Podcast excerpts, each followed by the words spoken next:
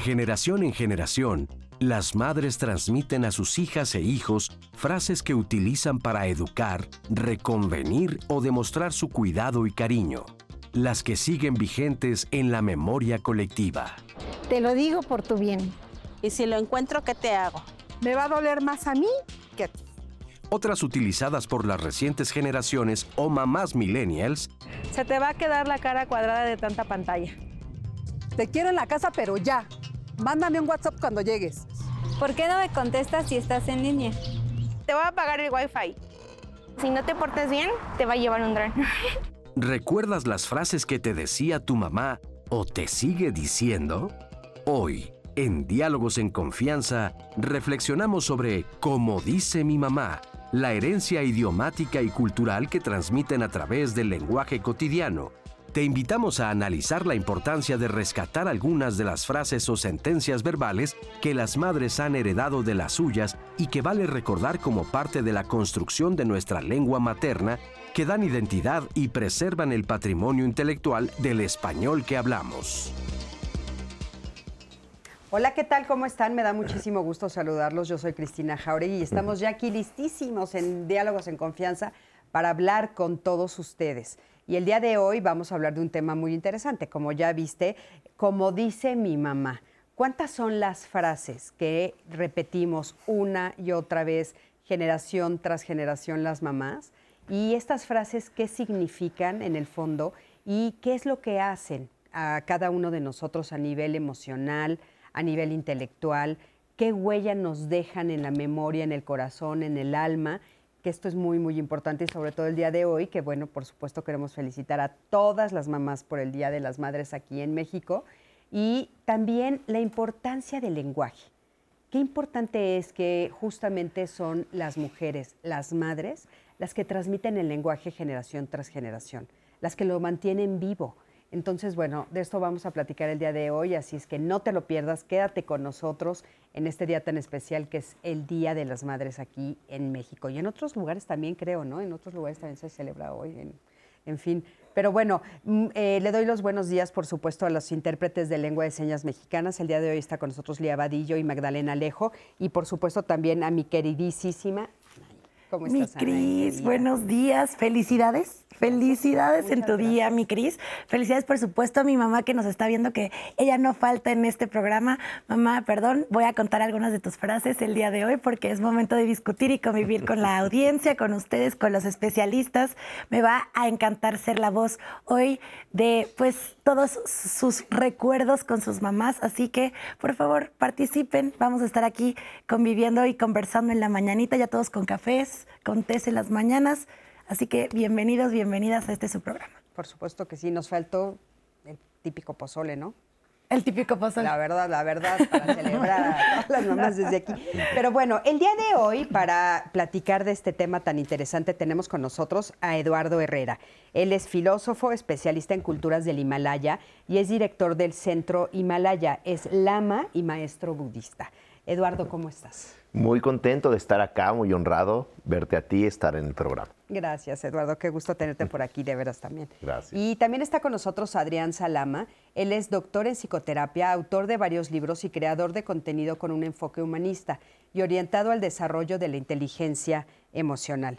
Adrián, ¿cómo estás? Bienvenido. Muy contento, muchas gracias por la invitación. Gracias por estar aquí en este día tan especial. Y está con nosotros también Rebeca Aramoni. Ella es psicoanalista, integrante del Instituto Mexicano de Psicoanálisis y secretaria de la Federación Internacional de Sociedades Psicoanalíticas. Rebeca, ¿cómo estás? Bien, muy bien, muy contenta, muchas gracias. Qué gusto tenerte por aquí. Gracias, ¿Eres mamá? Gracias, sí, soy madre. Muchas felicidades. Muchas, muchas gracias. felicidades también a ti, por supuesto, y a todas las mamás. A todas las mamás también aquí de Canal 11, por supuesto que sí. Y bueno, te quiero recordar que tenemos la aplicación 11 más que es muy importante porque, bueno, eh, aquí en Saber Vivir una de las cosas que hacemos es ayudarte a hacer esta reflexión de todas las emociones, de la forma como vivimos en este mundo y de cómo podemos aprender a vivir mejor. Y bueno, también para esto tenemos esta plataforma que nos puedes ver desde cualquier lugar, ya tenemos esta aplicación que es 11 más y el 11 va contigo. Así es que, por favor, bájenla, bájenla en todos sus teléfonos inteligentes, en todos lados ténganla, por favor. Y bueno, te quiero invitar a que me acompañes a ver el siguiente testimonio. Ella es Yuridia Fernández y nos menciona algunas de las frases que le decía su mamá, su abuela y que le quedaron a ella en la memoria y por supuesto también ella ahora se las dice a sus hijas. Vamos a ver qué nos cuenta. Yo recuerdo que desde muy pequeña mi abuelita y mi mamá me decían diferentes frases que sí me han servido durante toda mi vida. Entre ellas, este, pues mi abuelita me decía mucho la de que al que madruga Dios lo ayuda y esa frase se me quedó toda la vida. De hecho, ahora que he querido dormir más tiempo no puedo porque según yo me tengo que despertar temprano y yo a su vez eso se lo enseñé a mi hija y bueno, de hecho mi hija es igual mañanera como yo, tempranito se levanta. Y también otra de las frases fue la de, la de que más vale solo que mal acompañado. También me ha servido muchísimo. Digo, a veces anda uno solito porque pues luego no se acompaña uno muy bien que digamos. Pero con mi hija usaba yo la frase de que, bueno, ¿y qué tus amigos no tienen casa? ¿O por qué quieren andar de casa en casa? Esa es una. Y mi hija, pues sí, no le gustaba que le dijera yo a las 12. Entonces yo le decía, bueno, 12 y media una, pero las fiestas ahora empiezan a las 12. Mi mamá no fue muy autoritaria conmigo, pero sí llegaba un momento en que le decía, oye mamá, pero ¿por qué? Y me decía, ay, porque soy tu mamá, punto. Y esa frase yo sí la llegué a usar con mi hija y siento que es un poco frustrante, pero sí la llegué a usar con mi hija. De repente sí me he cachado yo, porque de chiquita nunca lo hizo diciéndole, ay, no me hagas cara de emoji, ¿no? Así, como que no me levantes la mirada. Eso sí, últimamente no lo hace, pero todos los chicos de, estas edades ahora hacen los emojis, o sea, todos. Sí, no, a mí las frases me han servido de mucho y yo creo que a mi hija también, porque eh, es una manera de educar sin, sin ser este, demasiado autoritario, porque desgraciadamente como padres, y esa es otra frase que le dices a tus hijos, cuando seas mamá, o cuando seas papá me vas a entender que me, me dijo mi abuelita o mi mamá. Y bueno, uno en automático se los dice a los hijos y yo estoy segura que ellos lo van a decir a sus hijos también. Fíjense qué, qué interesante y estábamos ahorita comentando algunas de las frases que también eh, nosotros hemos escuchado y bueno, en la investigación que nos mandaron había muchísimas que yo jamás había escuchado, ¿no, Ana? Y había una que decía, nunca la he escuchado. Y otras que, que no me pusieron en, en, este, la investigación, que también hemos escuchado, ¿no? Por ejemplo, porque soy tu madre y punto, ¿qué tal? Esa es buenísima, ¿no? Si no, si no lo encuentro, ¿qué, te hago? ¿Qué te hago? ¿Crees que nací ayer? Sí, ¿Crees que nací ayer? ¿Te mandas solo? Sí, sí, sí. ¿Qué te mandas solo? ya tendrás a tus hijos para que, ¿no? ya tendrás a tus hijos para... Me vas a entender cuando tengas hijos, ¿no? ¿Cuál otra? ¿Cuál otra te acuerdas? Eh, hoy te ríes, mañana lloras. ¡Ay! ¿No? Mm. Em, esa no la había escuchado. nadie te va a querer si no te portas bien. O sea, esos contenidos son dignos de ser revisados. ¿Y tú, Eduardo? ¿Te acuerdas de alguna? Eh, mientras vivas en esta casa, haces lo que yo digo. Mm. Eh, y luego esta, esta, esta frase clásica, eh, al menos en, México, que mira el Señor cómo te está viendo lo mal educada, lo mal educado que eres. No te da vergüenza, le voy a decir al policía.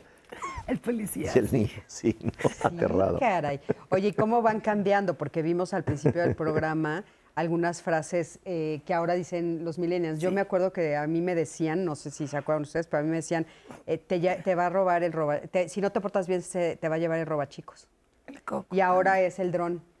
ahora te va a llevar el dron. ¿Tú de cuáles te acuerdas? Pocas, honestamente pocas, pero una de ellas era, si, si lo encuentro yo, ¿qué te hago?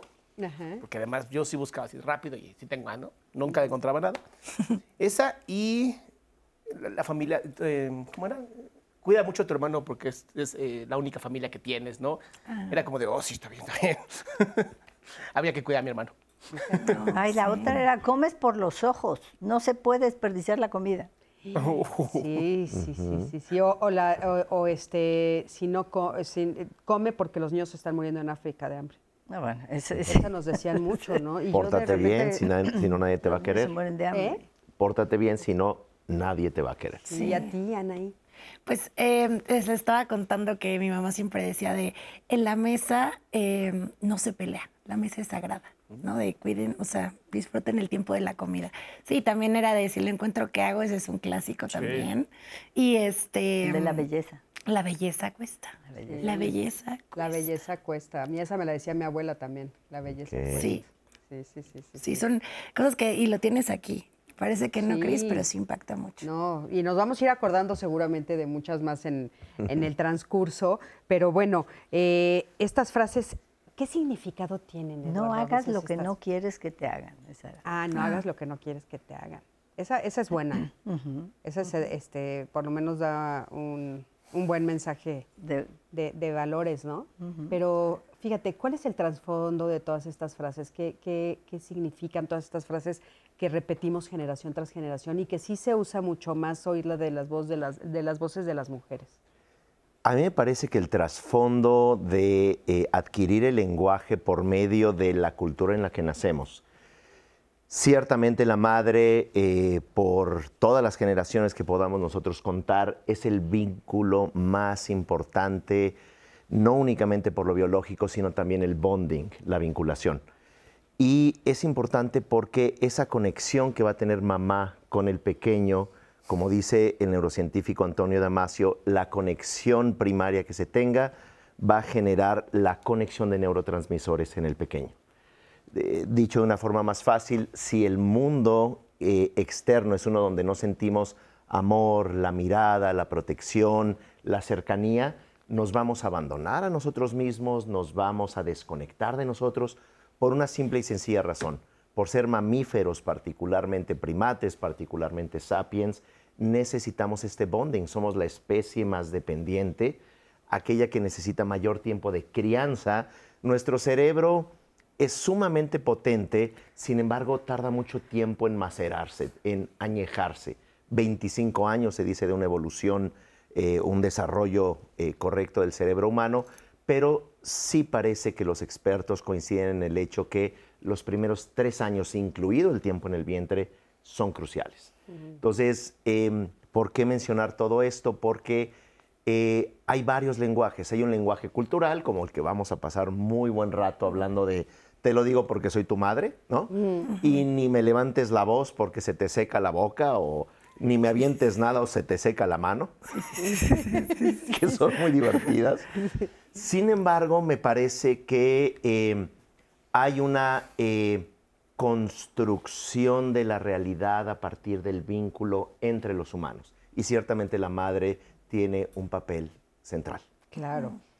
A mí me parece que son muy importantes por los contenidos. O sea, hay muchas frases que parecen divertidas, coloquiales, todo el mundo las repite, y de repente resultan como si fueran maldiciones o proféticas, ¿no?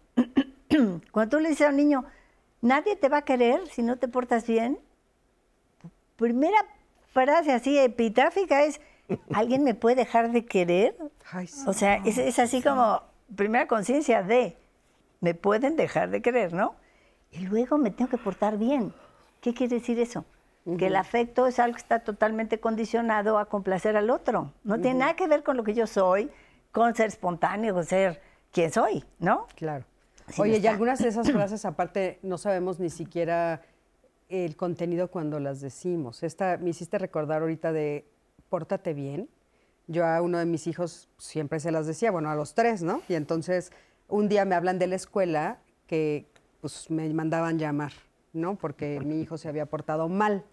Y entonces cuando llegué, pues él no entendía qué había pasado porque él había pintado las paredes, pero en mi casa yo había puesto papel craft para que él pudiera pintar.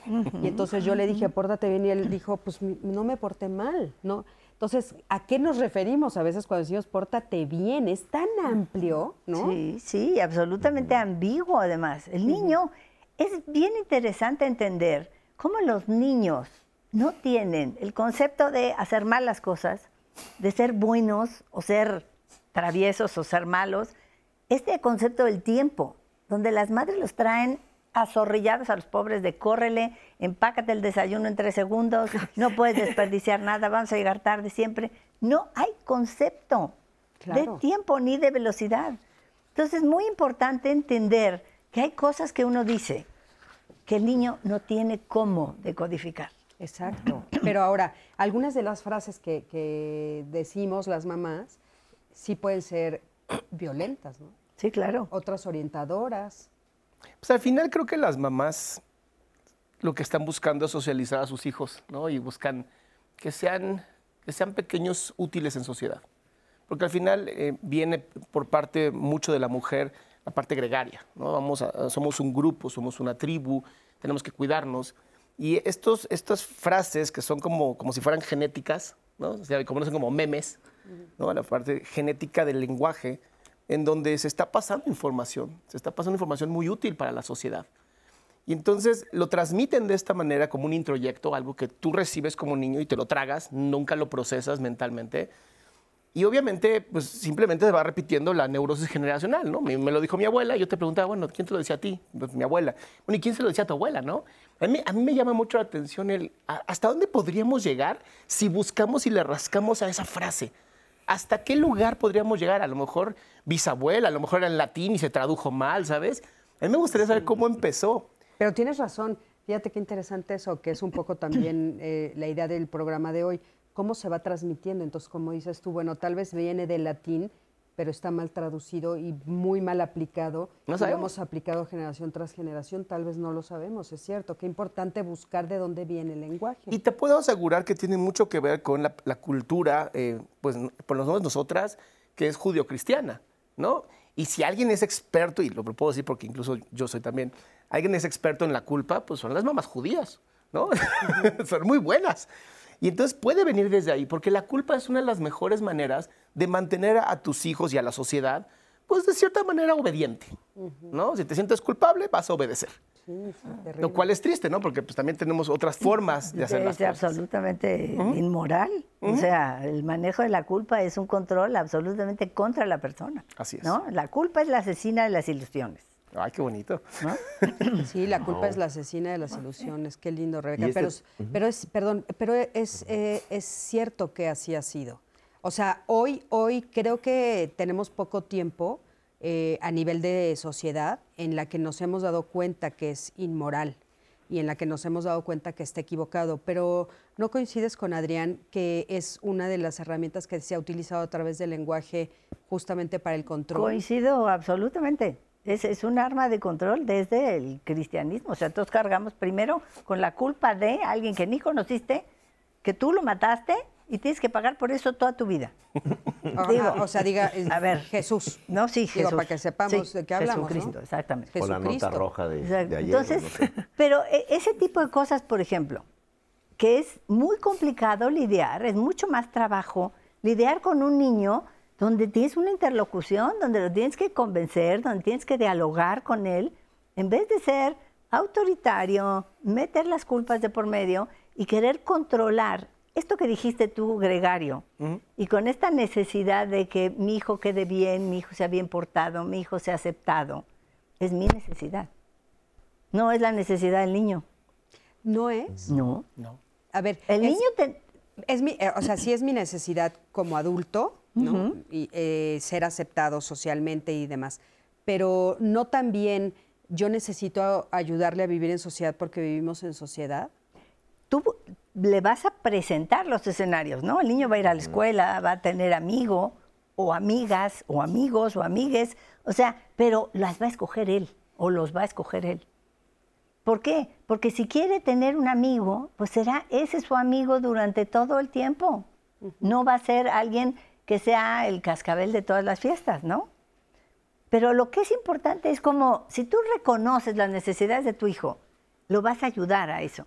Si es demasiado tímido, si se siente inseguro, si es de los locos atravesados que entra a una fiesta y ya está en el árbol, ¿no? Y lo tienes que ir a bajar. Entonces, tienes que saber qué pasa con ese niño para orientarlo, para ecualizar qué cosas sí, qué no, y que no tenga efectos secundarios, por ejemplo, si llega a una casa y lo primero que hace es llegar y abrir el refrigerador, ¿no? Y echarle el litro de leche, eh, no. Tienes que preguntar, pedir, educar, en fin. Sí, coincido en esta parte que mencionan los dos, lo que menciona Adrián de introyectar, decía María Montessori, los niños son esponjas, no utilizaba lenguaje tan técnico. Son esponjas y absorben. Entonces, eh, si hay una dimensión de socialización, como mencionas, pues no van a llegar a vaciar el refrigerador o romper algo este, en una casa o en la, en la casa propia. Pero por otro lado también está el matiz muy importante de la interlocución. Recuerdo que en algún momento, cosa rara, me portaba mal de niño y mamá pues me levantó la voz y, y yo estaba muy, muy pequeño. Le dije, mamá, a los niños no se les grita, se les platica. ¿No? Entonces ahí mi mamá se quedó. Pero, pero creo que es muy importante ese matiz eh, desde donde hay un proceso de socialización, de inculturización, porque los niños absorben y no nada más absorben lenguaje. Creo que em, eh, los niños también absorben trauma y que es trauma es la herida. Eh, pueden absorber mediante el lenguaje o los lenguajes, porque pues ya lo hemos hablado aquí en diálogos a través de muchos, muchos años. Uno puede estar con el hijo, te prohíbo que fumes, ¿por qué? Porque te va a hacer daño a tus pulmones me pasas el encendedor, ¿verdad? Em, entonces, no es ahí donde también, yo hago. Exacto. Es ahí donde el lenguaje em, cobra un papel secundario y viene también un proceso de inculturación que va más allá del lenguaje. Y si bien en dos áreas del cerebro hay un área que se llama área de Broca, que está en el, eh, en el lóbulo prefrontal, donde tú al abrir un libro, si sabes los signos, lees palabras, si les palabras, les frases, si les frases, les ideas, en fin. Pero hay una parte en el área eh, eh, límbica, que es el área de Wernicke, que es una donde tú traduces lo que hablaba Adrián hace rato de traducción. Oye, pues la culpa. Entonces a mí me puede decir, hijo, soy tan feliz, soy muy, muy feliz. esto no me lo dijo mi madre, sino ahorita en la comida me va a retar. Pero esa frase clásica donde no sé qué haría sin ustedes. Yo no sería feliz sin ustedes. Son la única razón de estar viva. Pues aquí la psicoanalista va, a brincar claro. El peso de estos pobres niños. Entonces uno puede decir, oye, estoy haciendo feliz a mi mamá. Pero en esta área, en el área de Bernique, es una traducción eh, límbica sobre el significado particular cultural de esa familia o de mamá que, o papá que pueden estar deprimidos o peleando y acá somos perfectos y acá somos felices. Claro. Entonces, Oigan, interesante. me gustaría mucho que nos eh, centráramos en, las mamás, ¿no? Porque fíjate, estamos hablando de mamás y un poco lo que decíamos hoy en la mañana, justamente en maquillaje, ¿de qué generación de mamás estamos hablando, no? Porque vemos muchas generaciones de mamás. Y entonces hay mamás que son muy jóvenes y que siguen repitiendo esas frases, aunque Llevamos los terapeutas mucho tiempo diciendo, ya no las digas, ¿no? Y las, y las seguimos diciendo y las seguimos repitiendo generación tras generación, las mamás. Entonces, a mí me gustaría saber qué nos pasa cuando llegamos a ser mamás. O sea, cuando ya nos paramos en ese papel, cuando ya estamos ahí, o sea, qué tanto nos pasa interiormente, emocionalmente, etcétera, para que nosotras no hagamos esa reflexión y la sigamos repitiendo. Porque, a ver, a mí me dijeron te va a llevar, si te aportas mal, te lleva el, el, el, este, el ropavejero o el... El pepenador. ¿El qué? El pepenador. El pepenador. y ahorita la mamá lo dice igualito, pero se lo lleva el dron. O sea, la frase sigue en presente. A ver, vamos a ver qué dicen en las redes. Em, nada, Cris, la verdad es que estas frases que nos recordamos y que tanto mencionan, eh, ahorita decía eh, Eduardo, esta parte de interiorizar y el impacto que se tiene, pues la verdad es que muchísimos que les preguntamos cuáles eran las frases que escucharon y que siguen repitiendo ellas o ellos en su vida, cotidiana, pues he ahí sus respuestas. Quiero compartírselas a ustedes. Tenemos esta cápsula para que ustedes lo vean también, así que vamos a verla y regresamos para seguir profundizando sobre estas frases. Al preguntar, ¿qué frases te decía y te sigue diciendo tu mamá? Estos fueron algunos comentarios que recibimos. Jess Trejo, daría lo que fuera por escuchar una vez más y si lo encuentro, ¿qué te hago? Israel Villalobos, cuando tengas a los tuyos, los educas como quieras. Mirie Ávila Martínez, al son que tú quieras yo bailo. Idolina Delgado, te lo dije, una madre nunca se equivoca. Lucelena Aragón Altamirano, hay un Dios que todo lo ve y todo lo sabe. Sara Milanés, naciste sola, no tienes que andar buscando quién te acompañe. Lucila Pérez Alba, cuando tú vas, yo ya vengo. Alba Ruth Race. Nadie va a venir a hacer las cosas por ti, ¿eh? Ivonne Peñalosa. Si yo lo pude hacer, ¿por qué tú no? Ortiz Claudia. ¿Y si tu amigo se tira del puente, tú también? Sulvicia Bello. ¿Le vas a enseñar a la marquesa a mover el abanico? Carmen de la Villa. Hasta que te acuerdas que tienes madre. Siento que ahora todos estamos recordando de, claro, esta frase también la dije, sí, también la he escuchado. Nada más me faltaba. Ahora los pájaros le tiran las escopetas. A las escopetas. de cría cuervos y te sacan los ojos. Muchísimas frases. Mm. Ustedes están diciendo aquí por también la vida se va a encargar de que me comprendas. Claudia la, eh, la Caballero dice que le decía a su mamá. Miguel Cárdenas, me acuerdo de hay que ser puerco, pero no tan trompudo. Cuando, la, cuando te cases hasta piedra te van a dar de comer. No te quejes de mi comida. ¡Ah! Cuando te ves como te ves, me vi, como me veo, te verás. Ese es buenísimo. Dice Mini Mendieta. Pues estamos en vivo en mil plataformas. Estamos ahorita en vivo en YouTube, en Facebook, en Twitter, para que también ahí nos estén comentando. Y ya saben, en el teléfono que siempre va a estar apareciendo en su pantalla, en el 55 51 66 40 00. Espero sus llamadas. Vamos a una pausa rapidísima y regresamos para seguir leyendo sus mensajes.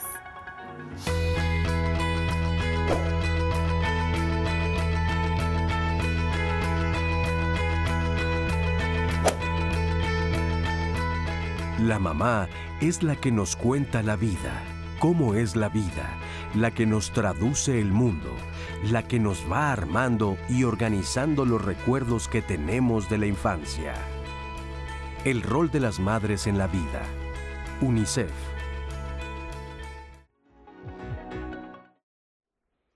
Ya estamos de regreso. Yo les prometí que regresando iba a leer más de sus comentarios y, de las frases que ustedes recuerdan de sus madres, de sus abuelitos. También por acá ya nos están compartiendo sus frases, que me encanta. Eh, recordarles, por supuesto, y darle la bienvenida a los que nos están viendo a través de la aplicación de Once Más en el en vivo. Los que no nos están viendo por ahí pueden descargarla porque ya saben que el Once va a continuar donde sea. Así que, bueno, les voy a compartir esta de Araceli Vázquez. Dice, mi abuelita cuando alguna de nosotras tenía un novio nos decía, ¿por qué andas con ese mamarracho? Y cuando terminábamos con algún novio también decía, no llores por un pelagatos, nos dice Araceli Vázquez. ¿Qué tal? También Débora, como decía mi mamá, Dios ayuda a los niños y a los tontos. 77 años tiene su mamá actualmente. Eh, a mi sol dice, mi mamá me decía mucho, cuando tú vas, yo ya fui y regresé dos veces. Todavía dice sus frases célebres y si le encuentro yo, ¿qué te hago? Esa es la más repetida que ha sido por ustedes, ¿eh? Dice, no le busques, eh, no le busques mangas al chaleco. Si digo que la gata es parda es porque tengo los pelos en la mano, ¿ya ves? Eh, ¿Ya ves por no, hacerme caso? Eh, entre otras más. Y a mi sol pues le manda saludos a todos a todas las mamás que nos están viendo. Alicia Sosa dice, mi mamá nos decía cuando nos amenazábamos de irnos a la, de la casa, ella nos decía, vete, no es no, en todos lados hay ríos de mole y árboles de tortillas. Vete. le decían Alicia Sosa de chiquita. Eh, Estela González dice, primero la obligación y luego la diversión. Póngase a estudiar, le decían a Estela. A Lidia Mag, eh, cuando se barre, juguete que esté en el piso se va a la basura. Y cuando tienes eh, tu habitación ahí desordenada, dice, ahí donde dejes tiradas tus cosas, ahí la vas a encontrar. A partir de ahora, tu cuarto, tu responsabilidad. Le decían a Lidia Mag. Mi mamá me decía, apúrate flojo o te meto tu chanclazo, Guillermo Moreno. También eh, ya seguro va a salir más adelante lo del chanclazo. El famoso chanclazo mexicano. Sí, sí, sí. Este, Claudia eh, La Caballero era, ya les había contado esta, de la vida se va a encargar que me comprendas. Em, otras frases que también nos, Cuando tengas hijos me vas a entender. Cuando tengas hijos me vas a entender. José Centú dice, felicidades a todas las mamás de México. Y una frase es, cuando lleguemos a casa hablamos. Y otra es, te comes lo que hay porque criada no tienes. Saludos desde Champotón, Campeche y muchas felicidades a mi mamá Francisca Centurión Rosado y a mi hermana Beatriz Sandoval Centurión, que son las mejores mamás. José Centu, muchas gracias por tus mensajes y por el de todos. Fíjate qué, interesante a tu pregunta. Hay una situación de control y de autoridad que es se transforma. O sea, a la hora de la maternidad es como si en ese momento te empoderaras de tal manera con la vulnerabilidad y la dependencia del otro, que te hace perder piso, decir cosas que son una barbaridad, repetir cosas automáticas. Cuando tú de repente das cuenta que una niña golpeada en la infancia y una madre golpeadora repitiendo las mismas cosas, es como que no te acuerdas de lo que sentías ¿no? Cuando a ti te ponían esta bola de cachetazos y demás. O sea, esta cosa automática en la que te vuelves el otro cuando estás identificado, ¿no? ¿Y por qué, por qué pasa eso, Rebeca? O sea, ¿por qué pasa eso que estás diciendo? Sí, sí son frases que, nos lastiman.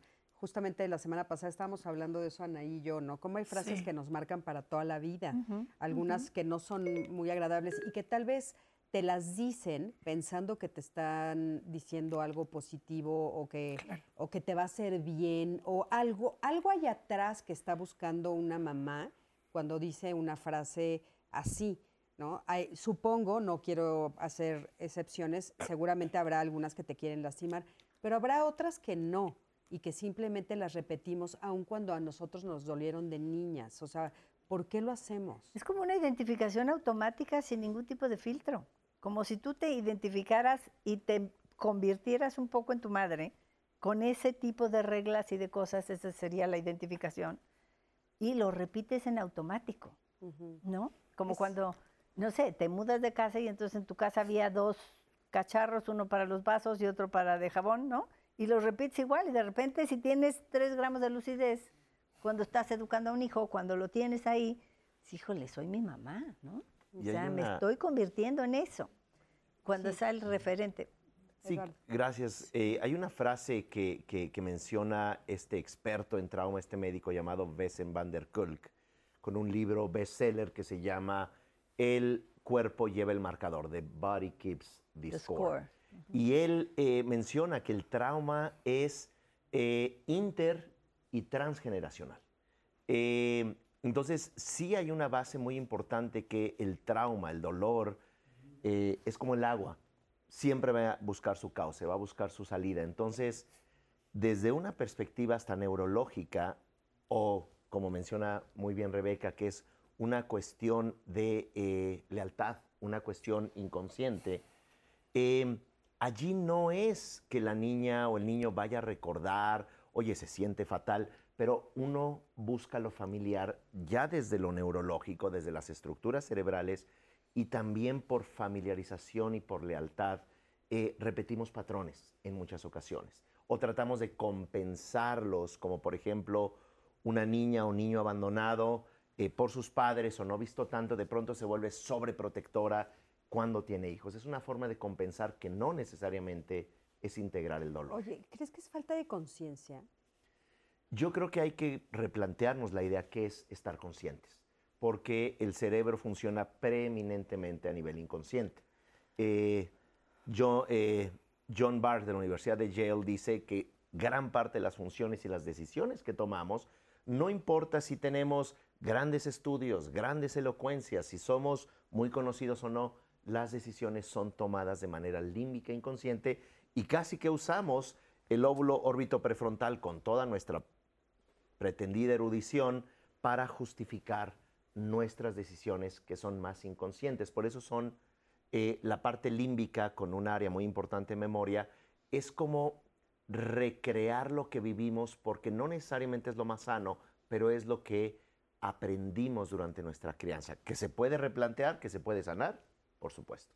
Sí, importantísimo eso, ¿no? Digo, también eh, una de las cosas que se plantean mucho es porque seríamos una, una eh, no generación, una este, raza, digamos, muy lenta si todo lo hiciéramos eh, pensando, ¿no? Tengo que caminar, tengo que dar este paso. Entonces, muchas cosas las hacemos a nivel inconsciente para ser más ágiles, ¿no? que son automáticas, Pero también se traduce a nuestros pensamientos y a estas frases que estamos comentando. Ahora, a mí también me gustaría, Adrián, poner el foco en las frases que nos hacen bien.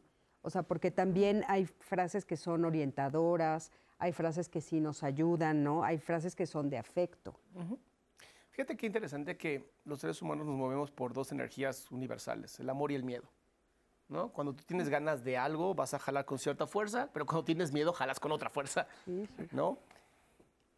Parte justamente creo que de lo que se construye dentro de este diálogo con la mamá, este, este, pues, a veces es monólogo, ¿no? Y tú nomás estás recibiendo. Sí. Pero es, si viene o no proviene, esto es lo que mamá tiene que entender, si viene desde el amor, pero de verdad desde el amor, tiene que empujar a la libertad, tiene que empujar al desarrollo y al que te salgas de la casa, ¿no? Porque al final pues toda mamá quiere el éxito sus hijos o hijas, ¿no? Pocas mamás, que digo, sí hay mamás que están enfermas, pero no es culpa de la mamá, sino todo el trasfondo que viene detrás. Vamos a hablar de las que están sanas, ¿no? De las que dicen, oye, yo sí quiero que mis hijos sean bien, bien chidos y mis hijas también bien chidas y, y se liberen un día de nosotros, ¿no? Esas mamás que dicen estas frases inconscientemente, totalmente inconsciente, y es desde el amor, va a empujar a la persona, ¿no? Esta de que el madruga Dios lo ayuda me encanta, ¿no? Porque era una época pues industrial, ¿no? Tienes que salir súper temprano. Pero hay una realidad y es que las personas que sí tienen este como empuje, este drive de éxito, no es que madruguen porque tienen que hacerlo, madrugan porque quieren. ¿Sabes? Yo tengo dos hijos y los dos a las seis de la mañana están, pero con todo. Y entonces, es que, ¿qué quieren tener? Pues que, es que ya les encanta vivir, ¿sabes? Para eso están, para la vida. Entonces, hay frases que vienen muy bonitas, pero hay otras frases que vienen desde el miedo. Y es el miedo a ser criticada por otras mamás, es el miedo de ser criticada por la misma madre, es el miedo de ser criticada por la sociedad. ¿no? Yo, conozco muy, bueno, lo viví con mi esposa, este miedo de, es que no está comiendo. No, es que no está comiendo. Yo, ¿cuántos días llevas sin comer, no? No, pues hoy, o sea, la comida, literal. No le va a pasar nada. O sea, los niños no se mueren si no comen un día, ¿no? Sí, pero es este miedo de, y entonces van a decir que soy mala mamá si lo ven más flaco. Y yo, ¿qué te importa lo que digan otras mamás? Lo que importa es lo que van a decir tus hijos en 10, 20 años después sobre cómo los criaste. Claro. Entonces, si tú lo hiciste desde el amor, desde de verdad quiero lo mejor para ti, sin ahorcar y, sin destruir su socialización, porque bien decía Rebeca, o sea, los niños, los niños saben socializar y saben lo que está bien y lo que está mal. O sea, de verdad viene como este instinto moral dentro de nosotros. Pero, ¿qué hacemos? Lo socializamos a lo que la cultura nos dice. Claro.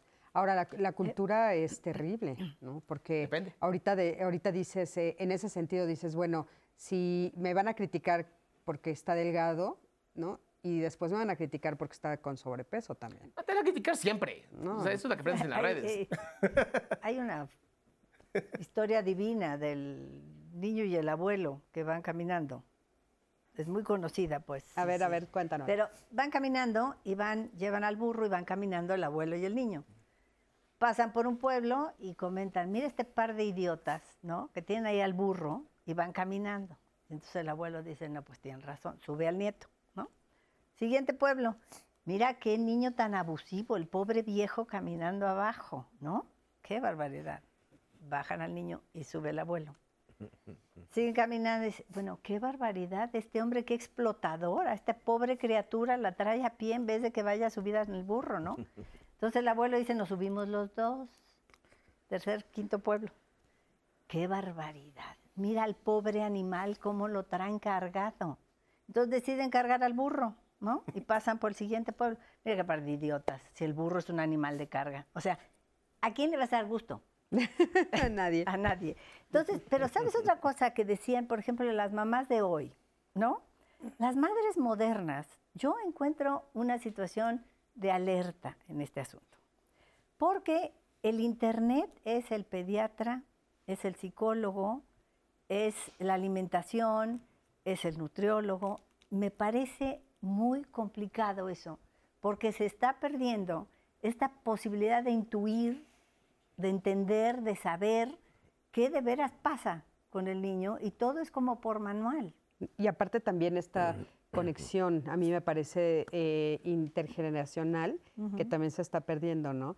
Eh, porque ya no escuchas a las mamás tampoco. O sea... Ya no saben nada las mamás. No, las mamás ya no sabemos nada. Ya estamos fuera de moda, ya, ¿no? Todo lo que decimos ya está equivocado.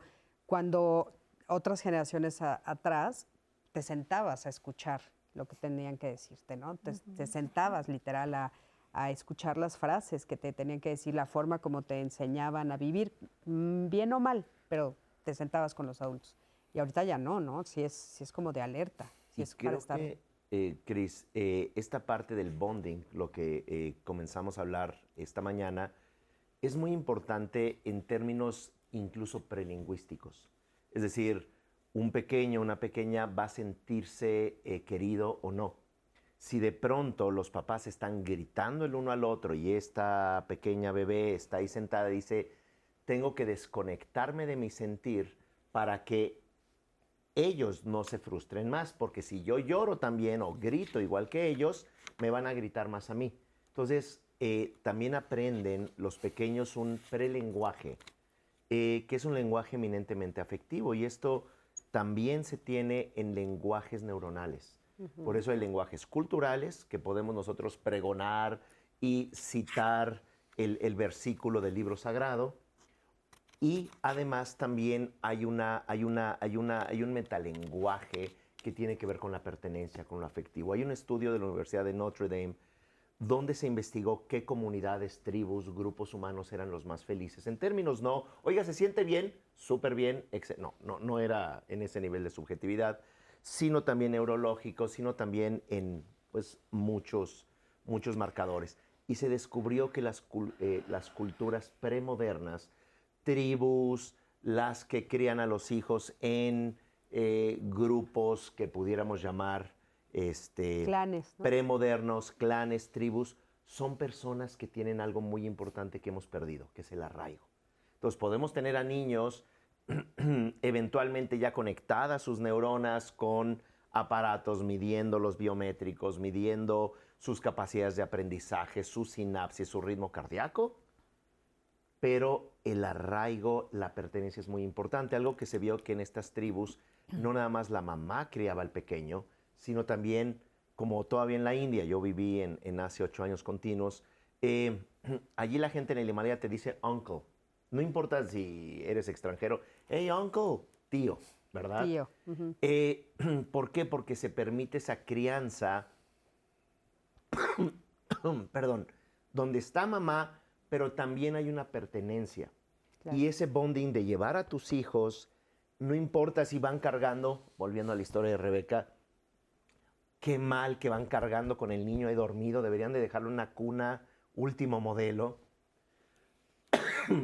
esta, esta palabra de bonding nos están preguntando qué Bonding, vinculación, pertenencia. Apego. Pertenencia. Eh, no me, bueno, apego se traduce mucho. No me encanta esa palabra porque tiene como una ambigüedad. A veces tiene que ver con el apego es malo.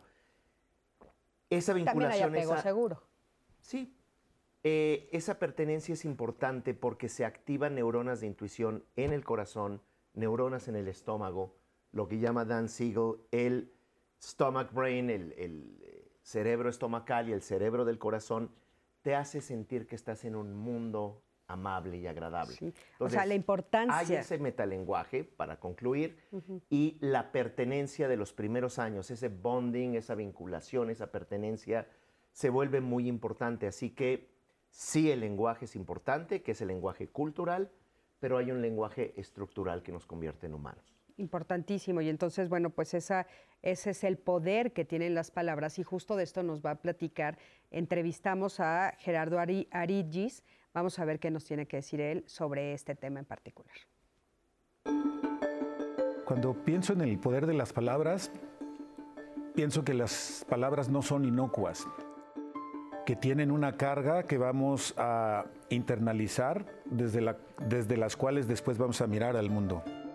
Así que me parece que es importante saber que esas palabras se vuelven relatos, relatos que después pueden ser dominantes, que me hacen ver el mundo y tener una comprensión de él dictado desde esas palabras. Si esas voces vienen de mamá, mamá es una figura primordial para que yo siente las bases de aquello que voy a nombrar mi identidad. Estas frases que mamá dice que tienen esta cuestión disciplinaria de influir en la conducta, son justo las que voy a internalizar para determinar cómo comportarme. Son mi pauta relacional. A partir de esos encuadres es que voy a eh, hacer esta, esta formación de identidad que después se vuelve performativa. ¿Qué quiere decir la identidad performativa? Eso que se me dice que soy. Si dice mamá, no me rezongues que soy tu madre, entonces comienzo a internalizar que haya ciertas voces que yo no puedo cuestionar. Si mamá usa frases para victimizarse y decir me siento mal por el colerón que me hiciste pasar, eso tiene un impacto en mí porque entonces me enseña a creer que yo soy el responsable de sus sentimientos cuando en realidad tienen un efecto manipulatorio. Entonces, si mamá me inculpa de lo que siente, yo no puedo distinguir si yo soy el, yo estoy haciendo algo que a mamá no le gusta o yo soy el causante de lo que está sintiendo que no es lo mismo. Pero finalmente la voz de mamá es una voz de peso, es una voz dominante. Es una voz que ejerce dominio y que es internalizada porque es la plataforma base desde la cual yo voy a crecer. Las palabras pueden ser ventanas que me abren a la posibilidad de dejarme ser de modo auténtico aquello que soy, o si fui heredando palabras restrictivas en donde yo soy inadecuado, en donde no soy bueno, en donde eh, puedo ser rechazado por mostrar mi autenticidad, puede acabar limitando mi expresividad como persona. En ese sentido, cuidar qué se dice es lo que facilita la apertura, el crecimiento, la autenticidad o la restringe y limita. En ese sentido, el peso de la voz de mamá es relevantísima. Pues bueno, muchísimas gracias a Gerardo y qué importante todo esto que él nos dice sobre las palabras, ¿no? Y entonces, eh, eh, bueno, insisto en, la pregunta, ¿no? O sea, ¿por qué cuando crecemos volvemos a repetir, ya nos dijeron que es una parte de inconsciente, pero volvemos a repetir estas frases que tanto daño nos hacen, Adrián, ¿no? O sea, se las volvemos a repetir a nuestros hijos, así como las frases de cariño y de amor, porque Anaí nos estás diciendo que están diciendo eso también, ¿no? Sí, quiero, o sea, mandarle un abrazo también en este día. Em, a todas las personas que hoy recuerdan a, sus mamás que ya no están con nosotros en este mundo terrenal, por así decirlo.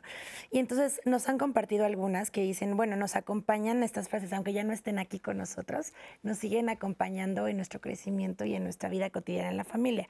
Dice, eh, mi mami me decía, nunca dejes para mañana lo que puedes hacer ahorita. Así que allá voy. Eh, le mando un fuerte abrazo hasta allá a su mamá Adriana Otal. Eh, muchas gracias por compartir. María Martínez también dice, extraño mucho a mi mamá y quiero darles los dos lados de la moneda porque ustedes nos han compartido las dos partes, tanto estos, mensajes que han impactado negativamente en la vida de una persona o positivamente en otra. María Martínez dice, extraño mucho a mi mamá, pero ella fue una mamá que me lastimaba, siempre sentí que no me quería. Yo la cuidé hasta el final de sus días y me dijo que amaba siempre, este, que me amaba siempre, pero su rechazo fue inminente hasta que murió. Em, una de las frases que marcó mi vida fue, a, eh, a poco porque lloraste, ya se solucionaron las cosas. Esta frase que dice María, que la acompaña, eh, pues... Pues sí se soluciona mucho si uno llora, ¿eh? Les aviso. Hay que llorar y luego ya ves, ¿no? ¿Verdad? claro que ayuda. Pues sí ayuda, ¿no? Mucho, claro que sí. Llorar es una de las cosas, de las expresiones más importantes, creo yo. Fíjate que estaba pensando en que ahora, con lo que decía aquí el Adrián, compañero Adrián, sí. que las parejas, ahora estas parejas, por ejemplo, de dos padres, de dos mujeres o dos hombres o eh, parejas, nosotros somos una cultura matricéntricamente orientada, ¿no? La madre ha sido una constante y una figura absolutamente central, ¿no? Entonces, valdría mucho la pena ver qué pasa con la crianza, digamos, de estas dos mujeres, de estos dos hombres, de estas familias, ¿no? Nuevas, digamos. Eh, ¿Cómo van reproduciéndose estos patrones? O sea, si realmente las figuras, o sea, lo que se hace en la crianza en cualquier familia, es exactamente lo que hace la madre, la madre que pare o no, o que adopta o no si esto es nato. Porque él decía, bueno, ¿qué pasa con los papás? venimos el Día del Padre a hablar de ellos, me parece muy bien.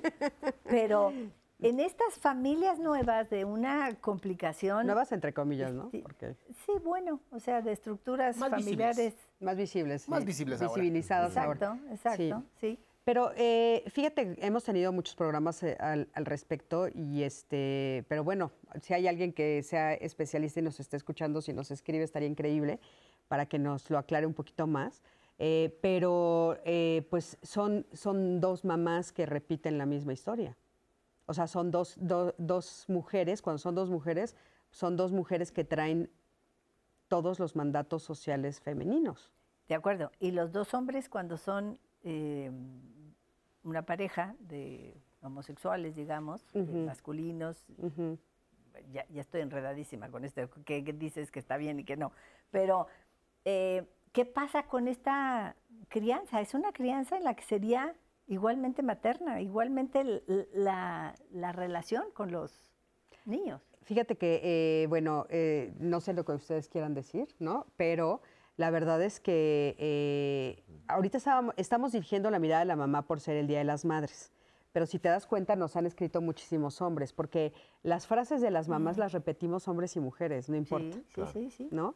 Entonces se traduce, se transmite generación tras generación, aunque sean dos hombres. Yo, yo quiero entender, ¿no?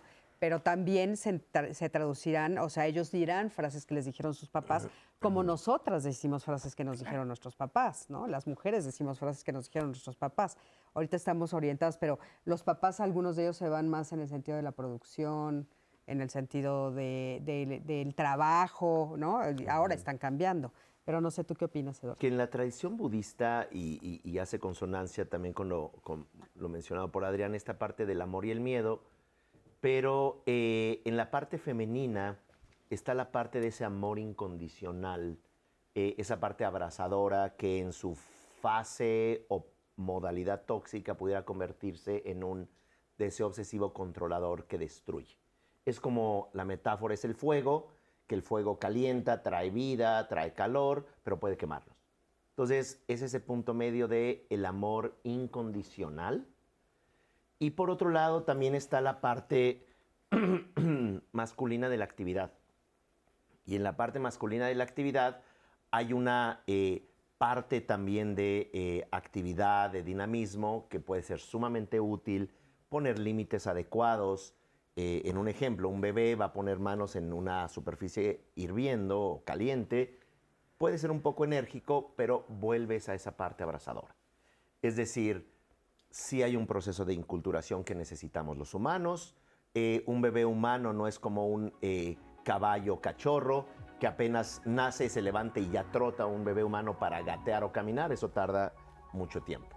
Por lo que, para cerrar la idea, amor y compasión independientemente de la identidad sexual se expresan como rasgos eminentemente humanos. Ya me pusieron la música, pues ya me callo. Falta un minutito. no, ya no.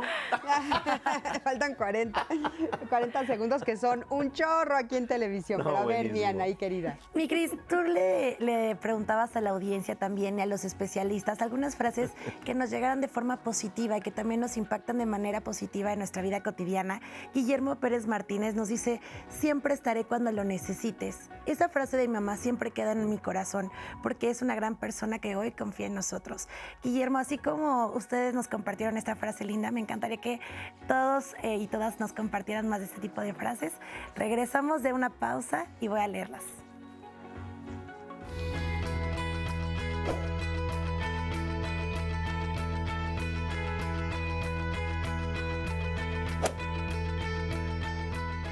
Antes de decir algo a tus hijos, recuerda que ellos confían incondicionalmente en tus palabras. Mariana Capurro, psicóloga española. Seguimos en este programa de Diálogos en Confianza, su programa, y eh, ya saben que en Diálogos tenemos una conversación grata durante toda la semana, pero esta semana específicamente nos enfocamos a ustedes, mamás que nos están viendo a través de su pantalla, que siempre nos acompañan, y no va a ser la excepción el día de mañana en Jueves de Sociedad. Vamos a hablar sobre un tema eh, particular que ya mencionaron aquí Cris y los especialistas em, de madres jóvenes. Pero ¿qué pasa eh, en el entorno? Porque hoy en México nos atraviesan eh, situaciones como de violencia, pobreza, desigualdad económica que tenemos que visibilizar. y es el caso de qué sucede cuando se es madre y adolescente. Es una situación que tenemos que conversarlo, tenemos que visibilizar. Em, y hacer conciencia de esta situación que se vive en nuestro país. Em, vamos a conversar sobre esto, las eh, implicaciones y todo el, contexto social en el que se vive cuando se es una madre adolescente. Vamos a compartir sobre esto, así que no se lo pierdan, les esperamos mañana.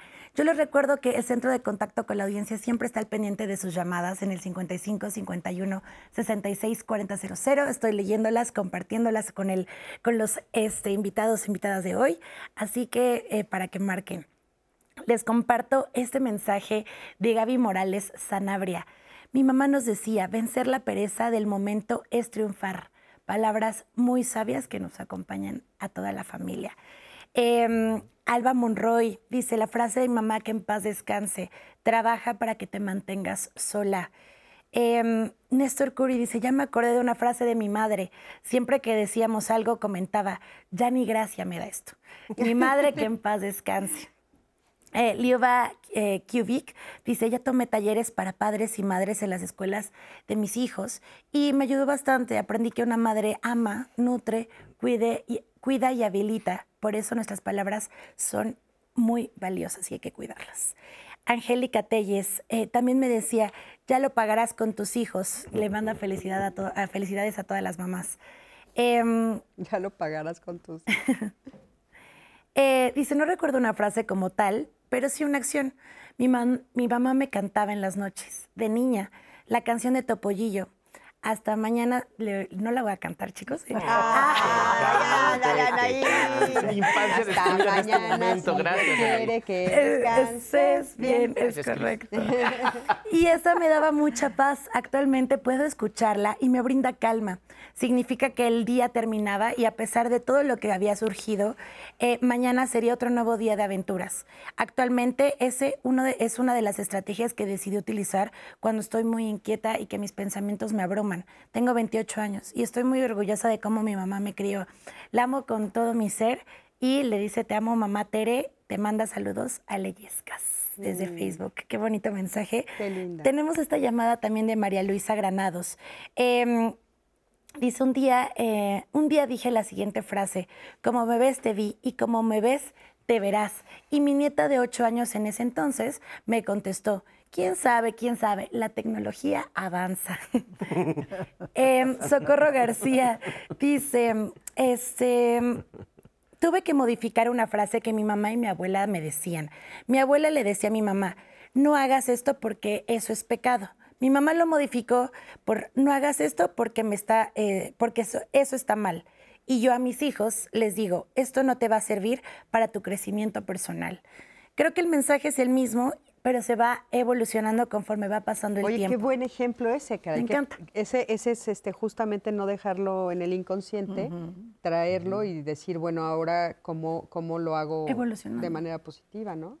Es correcto, es correcto, Cris. Cierro con eso de socorro, es, que es la última llamada que tenía preparada, eh, porque sí, definitivamente usted ya lo habían mencionado, el tema de los drones, las eh, madres jóvenes, las nuevas generaciones, el significado se mantiene, tal vez las palabras van evolucionando. Sí, o sea, es de cuenta esa que, vimos de que decía, si sigues este, viendo la tableta te va a quedar la cara cuadrada. Pues lo mismo nos decían con la televisión, ¿te acuerdas? O sea, frases similares nos decían y claro, pues se van adaptando conforme van. Algunas son, bueno, yo creo, ¿no? Insisto en que eh, lo que estamos buscando, bueno, pues es guiar a nuestros hijos, es ayudarlos.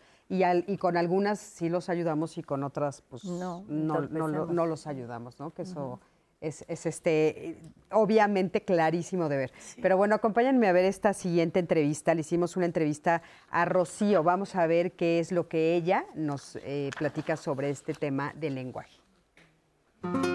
La lengua materna es un término que utiliza la palabra madre, materno, para eh, representar a las personas, a las mujeres, abuelas, hermanas mayores, cuidadoras, y en especial con una carga enorme de afectividad, porque las niñas y los niños en los primeros días de nacidos, pero también cuando están en el seno materno, escuchan ya el lenguaje, escuchan ya el tono, ya reconocen a la madre por su tono de voz y por sus palabras, porque todos tenemos una cierta forma de hablar. Entonces la lengua materna es esa lengua o grupo de lenguas, porque puede haber una abuela que viva con el niño que hable otra lengua diferente a la de la madre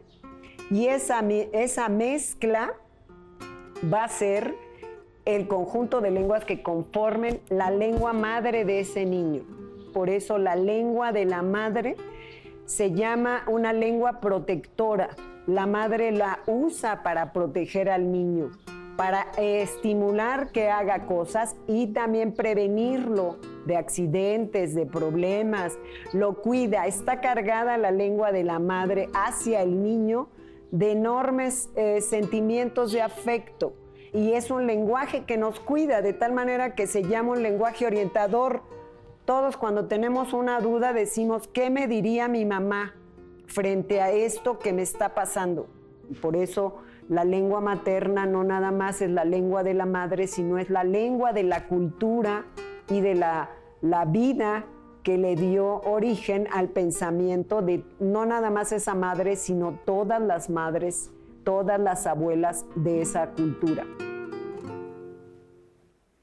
En este sentido cultural es muy interesante porque sí es cierto que se nombra como la lengua materna, no se nombra la lengua paterna, es cierto. ¿Qué opinan de esto, de, lo de la lengua y la importancia de esto a nivel cultural? Fíjate que somos seres que se cuentan historias. El ser humano nació y, se crea justamente por las historias y los símbolos que usamos obviamente toda mujer que tiene hijos sabe que son suyos, ¿no? No hay ninguna que diga, ¿este de quién es? ¿No? Ay, salió esto de mí. A diferencia de los a Veces sí, ¿eh? A veces, sí, A veces sí, dices, ¿y este de dónde salió? No hago este bueno.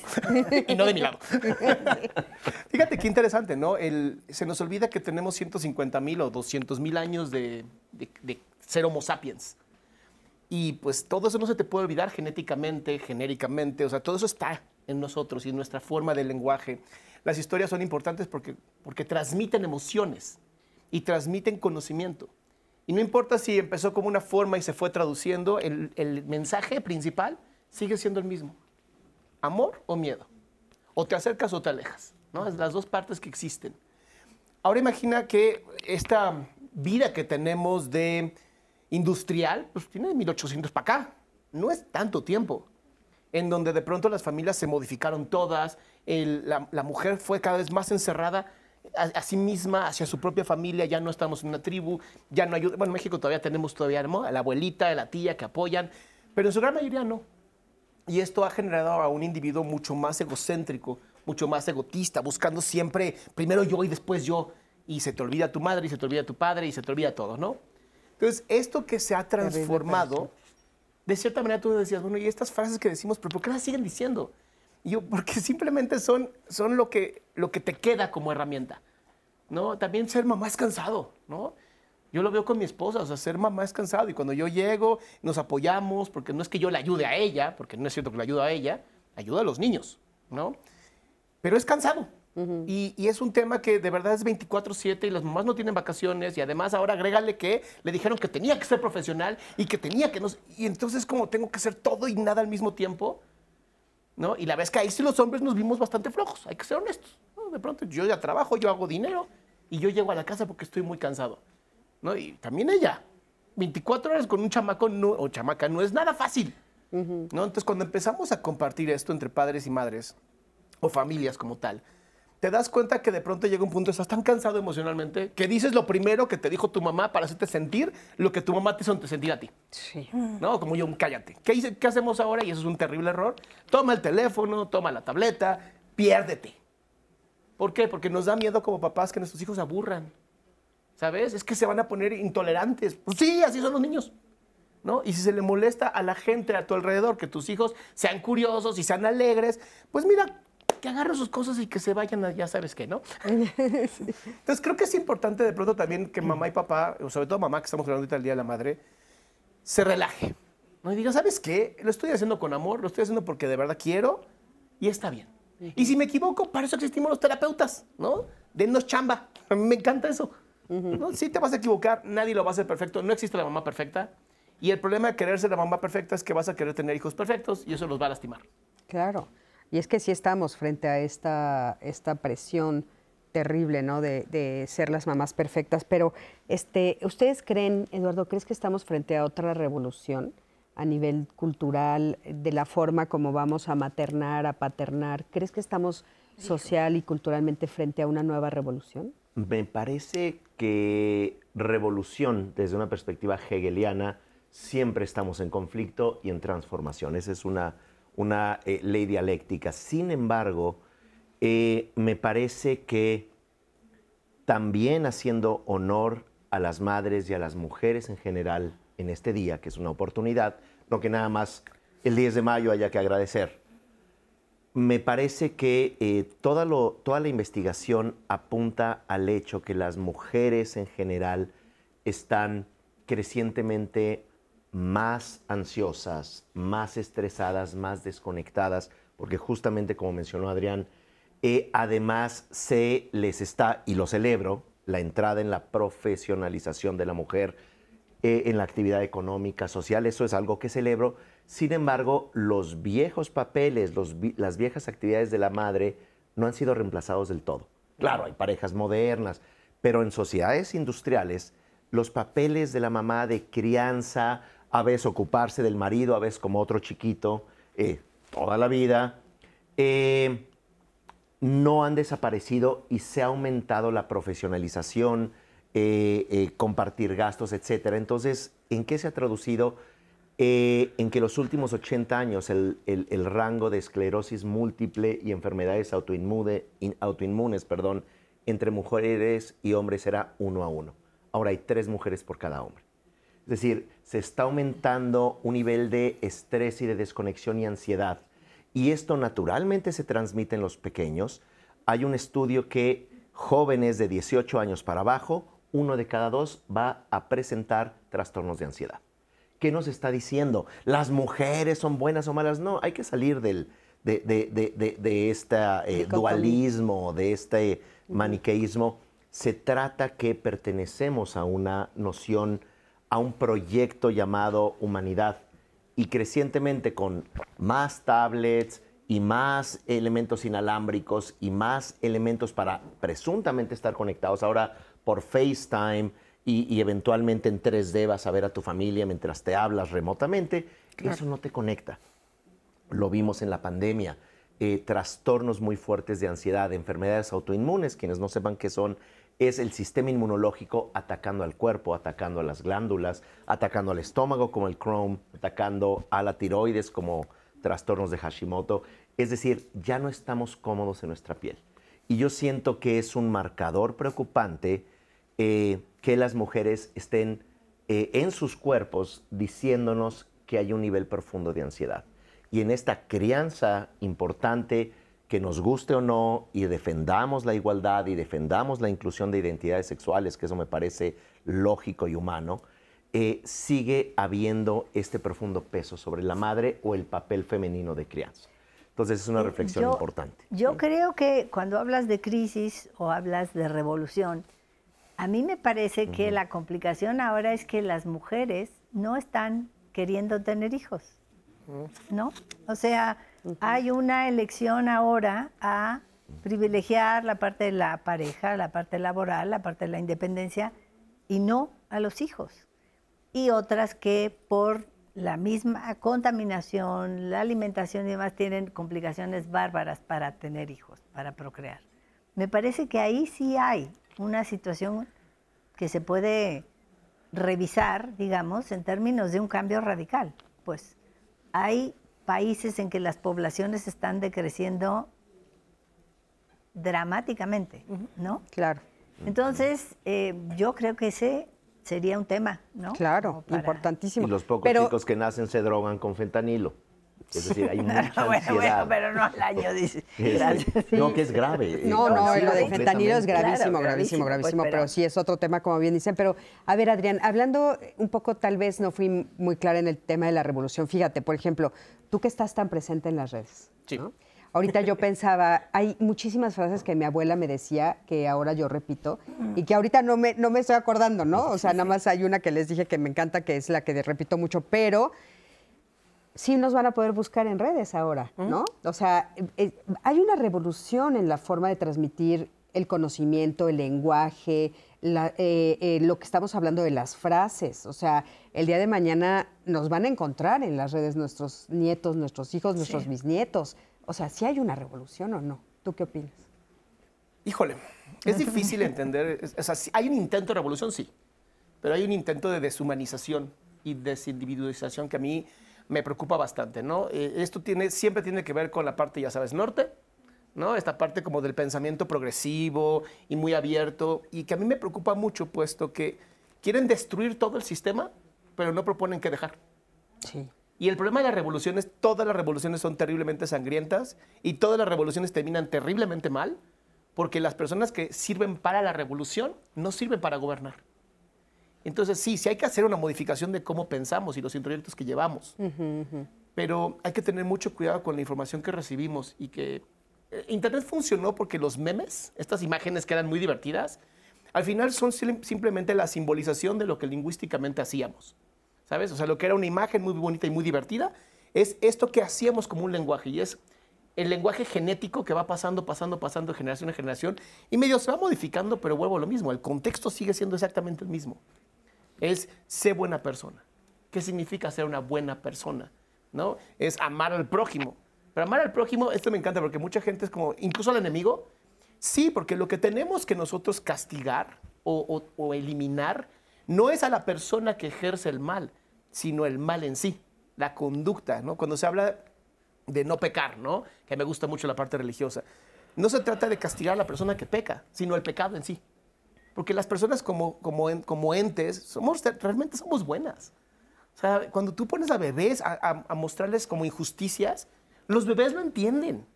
Entonces, si hay un instinto de bondad y de, y de gregarismo, ¿qué nos está pasando con, con el resto? Y es esta parte de la individualización tan grave que lo ves ahora con esta famosa onda de los pronombres en Estados Unidos, ¿no?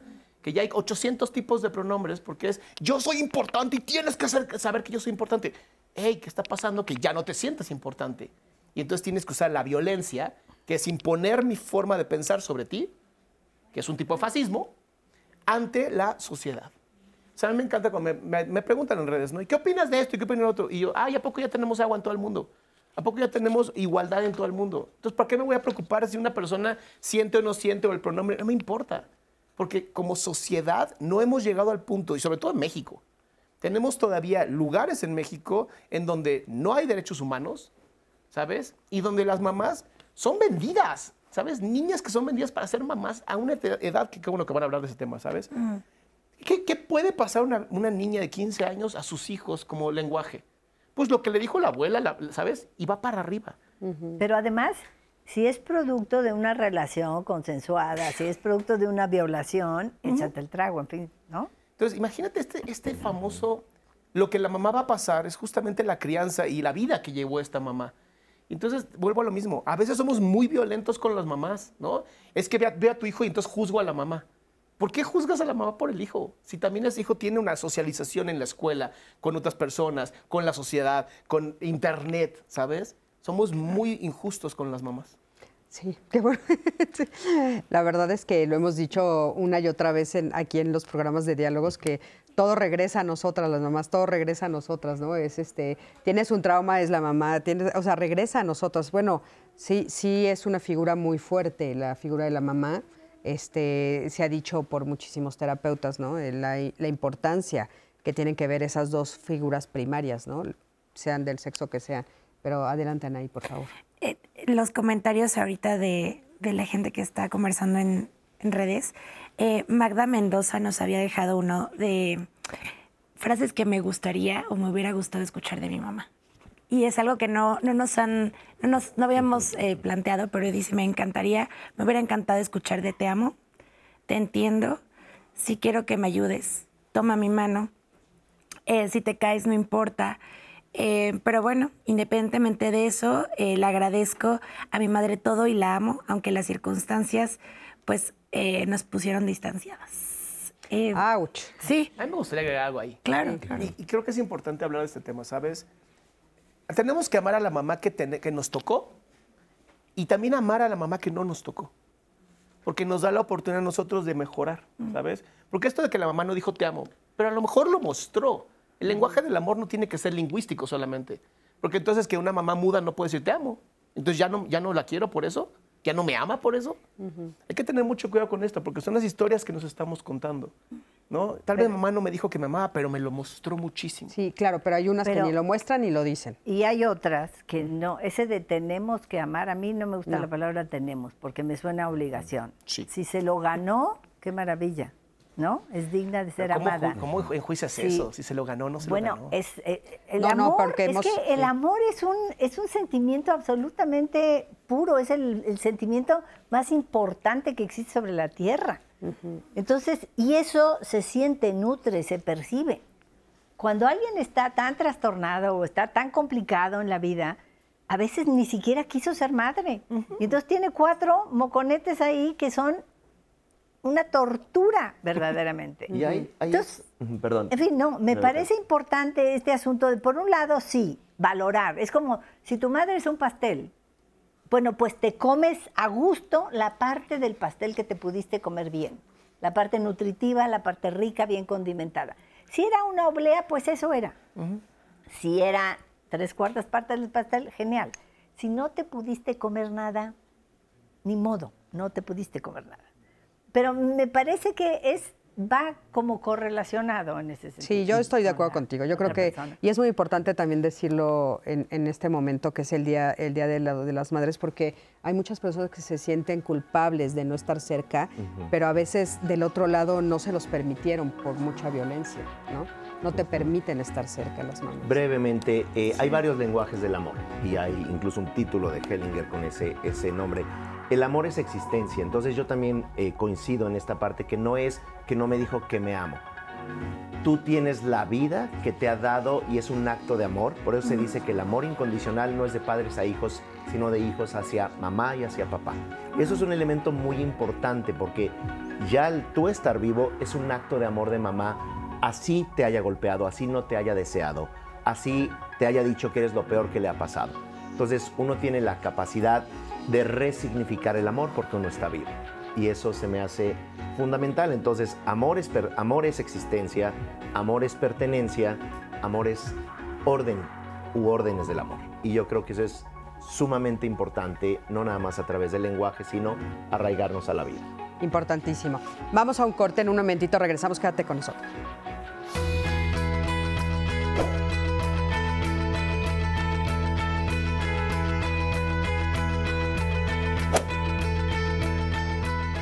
Ningún lenguaje puede expresar el poder, la belleza y el heroísmo del amor de una madre. Edwin Hubble Chapin, poeta estadounidense.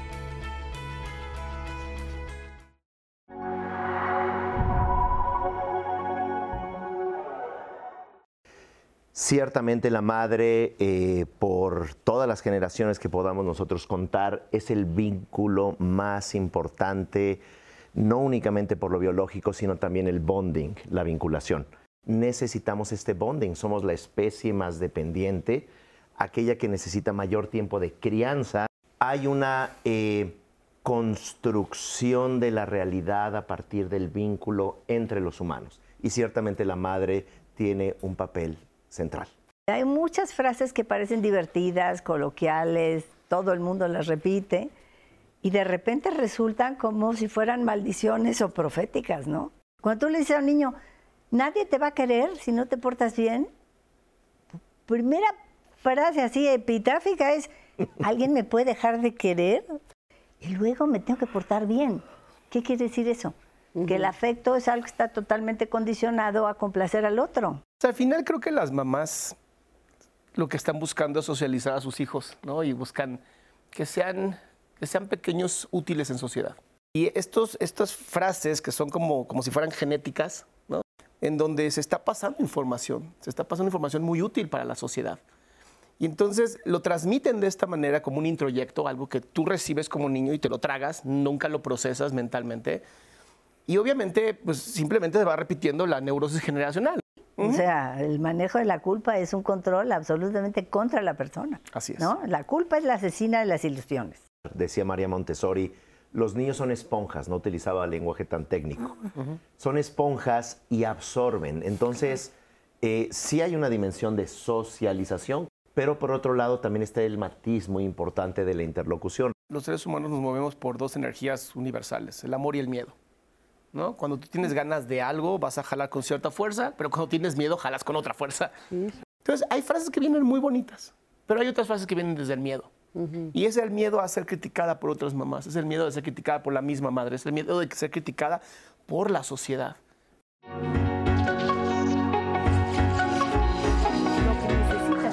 De regreso con ustedes. No saben la conversación aquí que tenemos en el foro, que está buenísima. Em, y me encantaría seguir compartiendo sus comentarios de todo lo que han dicho en redes sociales. Em, este de Marco Hernández que nos hizo a través de Twitter. Eh, dice, mi mamá decía, mi hijo no es inútil y yo siempre presumo que mi mamá siempre me protegía. Em, Verónica dice, buen día, mi mamá cuando le platicábamos alguna situación que nos hacía, nos hacía sentir mal en relación con otros, nos decía, no guarden rencor ni odio en su corazón, todo va a estar bien. Esto de Magda Mendoza que también eh, quiero compartirles, dice, la ciencia dice que estamos hechos de células. Yo digo que estoy hecha de las frases de mi madre, mm. frases que me motivaron y me hundieron, que día a día me recuerdan que soy muchas veces una copia de ella y soy parte de ella. Eh, Rosa Rosa, qué bonito está el programa. Mi mamá siempre nos decía, una gente acomedida siempre es bien bienvenida. Gaby Morales, eh, mi mamá nos decía vencer la pereza del... Ay, esto ya se les había compartido. Vencer la pereza del momento es triunfar. Eh, esa está, está... Padre. Es, para, sí, fíjate, no, esa está, está buena. y una anterior que dijiste de los rencores me hizo pensar en en cómo, también una frase así hace que yo me pare en el mundo de una manera diferente. Claro. ¿No? O sea, si a mí mi mamá desde chiquita te dice, no, eso no está bien o no seas rencoroso o no sé qué, entonces eso te ayuda a pararte de una manera diferente en el mundo. O sea, por eso sí son, eh, o sea, las frases que nuestras mamás nos dicen crean nuestra identidad, ¿no, Eduardo? Claro. Sin duda. Adelante. no, a mí, por ejemplo, una de las frases bueno, una anécdota con mi padre que fue, yo venía bajando con un vaso la escalera y me empezó a pegar de gritos de párate, párate. Y está mi abuela presente, ¿no? Y entonces cuando yo bajé, me dice, ¿qué tengo que hacer para que me hagas caso? Yo le contesté que no me grites. Y se volteó con mi abuela y dijo, qué bueno que la niña tiene carácter, ¿no? Y luego mi papá me dijo, ¿qué tengo que hacer para que te defiendas? Porque era malísima para defenderme. O sea, me ponían unas sofoquines por todos lados, me hacían cosas y yo estaba ahí en el, ¿cuál perdón? Ni me acordaba de lo que me habían hecho, ¿no? Entonces era así como esta contradicción de, espérate, ¿de qué me tengo que defender? ¿No? ¿Me tienes que defender tú? ¿Me tienes que enseñar tú? ¿Qué pasa con eso? Porque mi madre era una gallina sobreprotectora terrible de, si te pasa algo, me muero. Ay, jole. Dios de mi vida, te da un resfrío y estás viendo si la señora va a quedar muerta o no, ¿no? Entonces, en fin, estas cosas que son interesantes, psicodinámicas, en las que el perdón, por ejemplo, a mí me decían, pero ¿por qué perdonaste semejante cosa?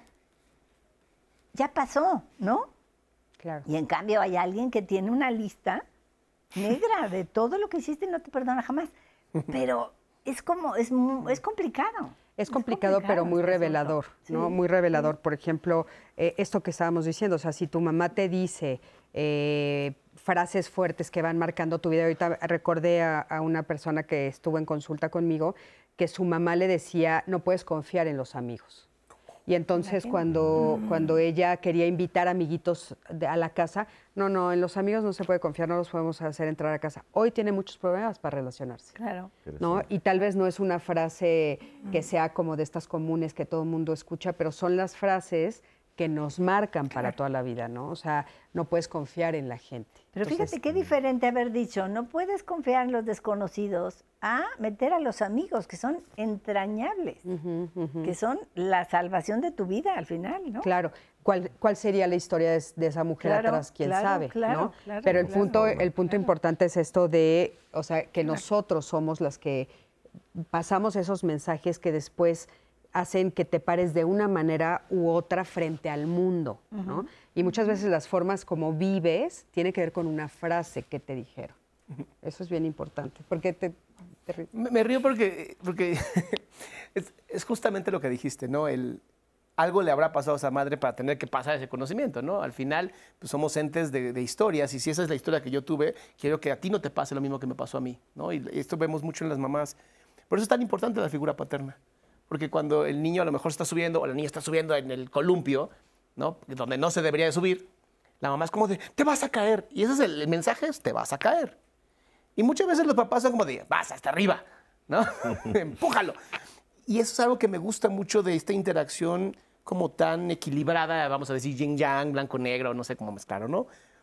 Porque te da esta oportunidad de, sí, la historia que mamá tuvo va a contar y va a entrar en el niño o niña, pero también la historia que cuenta papá o figura paternal. Y también la historia de la tribu, ¿sabes? Son muchas historias. El problema es cuando solamente nos quedamos en, es que esto es como me formó mi madre, y es, ajá, pero también tú te formaste. Tenemos una personalidad que es así viene, te guste o no, en el paquete. ¿no? Tenemos un temperamento del que no tiene nada que ver tu papá o tu mamá. Naciste con ese temperamento. Y habrá gente sumamente hacia, hacia afuera y increíble. Y habrá gente muy como... Yo creo que todos tenemos un don. Y ese don, si tú sabes alimentarlo, que las mamás son muy buenas para eso, para ver, este niño va para esto. Si tú puedes alimentar eso que ya viste que es natural, es increíble. El problema es cuando quieres castrar esa parte y lo quieres hacer a tu forma porque crees que tu forma es la mejor. Claro. Cuando realmente nadie sabe cuál es la mejor forma. Claro, que eso es como muy importante. Y yo siempre promuevo que eh, es importante hacer este tipo de reflexiones y decir que sí es tuyo, que no es, eh, que, no me gusta, que sí me hace sentido y tal. Y eso es convertirte en un adulto ah, cuando haces esa división, ¿no? Anaí, ¿qué más nos están diciendo en redes? Hay una frase que específicamente habla de lo que ustedes están diciendo Dice, em, de Adriana, el lenguaje materno nos va a acompañar toda la vida, recordando que cada uno damos lo que tenemos y hacemos lo mejor que podemos. Eso es lo que somos las mamás. Una madre lo hace, damos e intentamos dar lo mejor. Eso nos explica Adriana Galindo Rodríguez. Damos lo que tenemos, qué importante. Eh, creo, que, eh, creo que hoy en... Eh, Creo que hoy en día la gente está cansada de sus responsabilidades y una de ellas es la maternidad. Así que es necesario la concientización de la maternidad y paternidad, de lo que conlleva y lo que corresponde. Ara Chelis Lopsa hizo este comentario cuando surgió la conversación sobre el tema de los dispositivos móviles, de dárselo a los niños cuando son pequeños, el, tal vez ya no involucrarse más, sino solucionarlo con la tecnología. Entonces hay que involucrarnos un poco más eh, y ser conciencias de la maternidad y la paternidad, ¿no? Y de lo que conlleva. Y eso es de los celulares. El juego, el juego es importantísimo. Estaba leyendo una estadística que todos los que eh, están en Silicon Valley, que es donde se crearon todas estas eh, tabletas, teléfonos inteligentes, computadoras y todo esto, las redes sociales, las redes sociales etcétera, eh, mandan a sus hijos a escuelas donde no exista. Habría que ver por qué. qué interesante.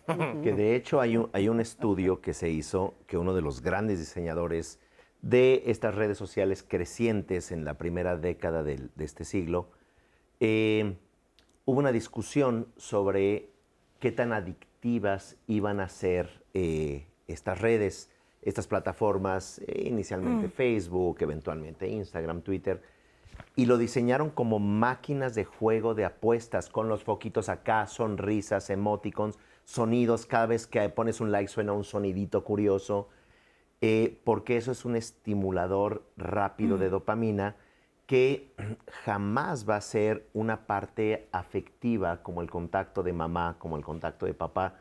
Y es lo que eh, argumenta Gabor Mate, que tienes que dejar a un lado la televisión, dejar a un lado el cansancio, quitarle la tablet o el teléfono móvil al pequeño y pasar tiempo. Esto que menciona Rebeca, jugar con ellos.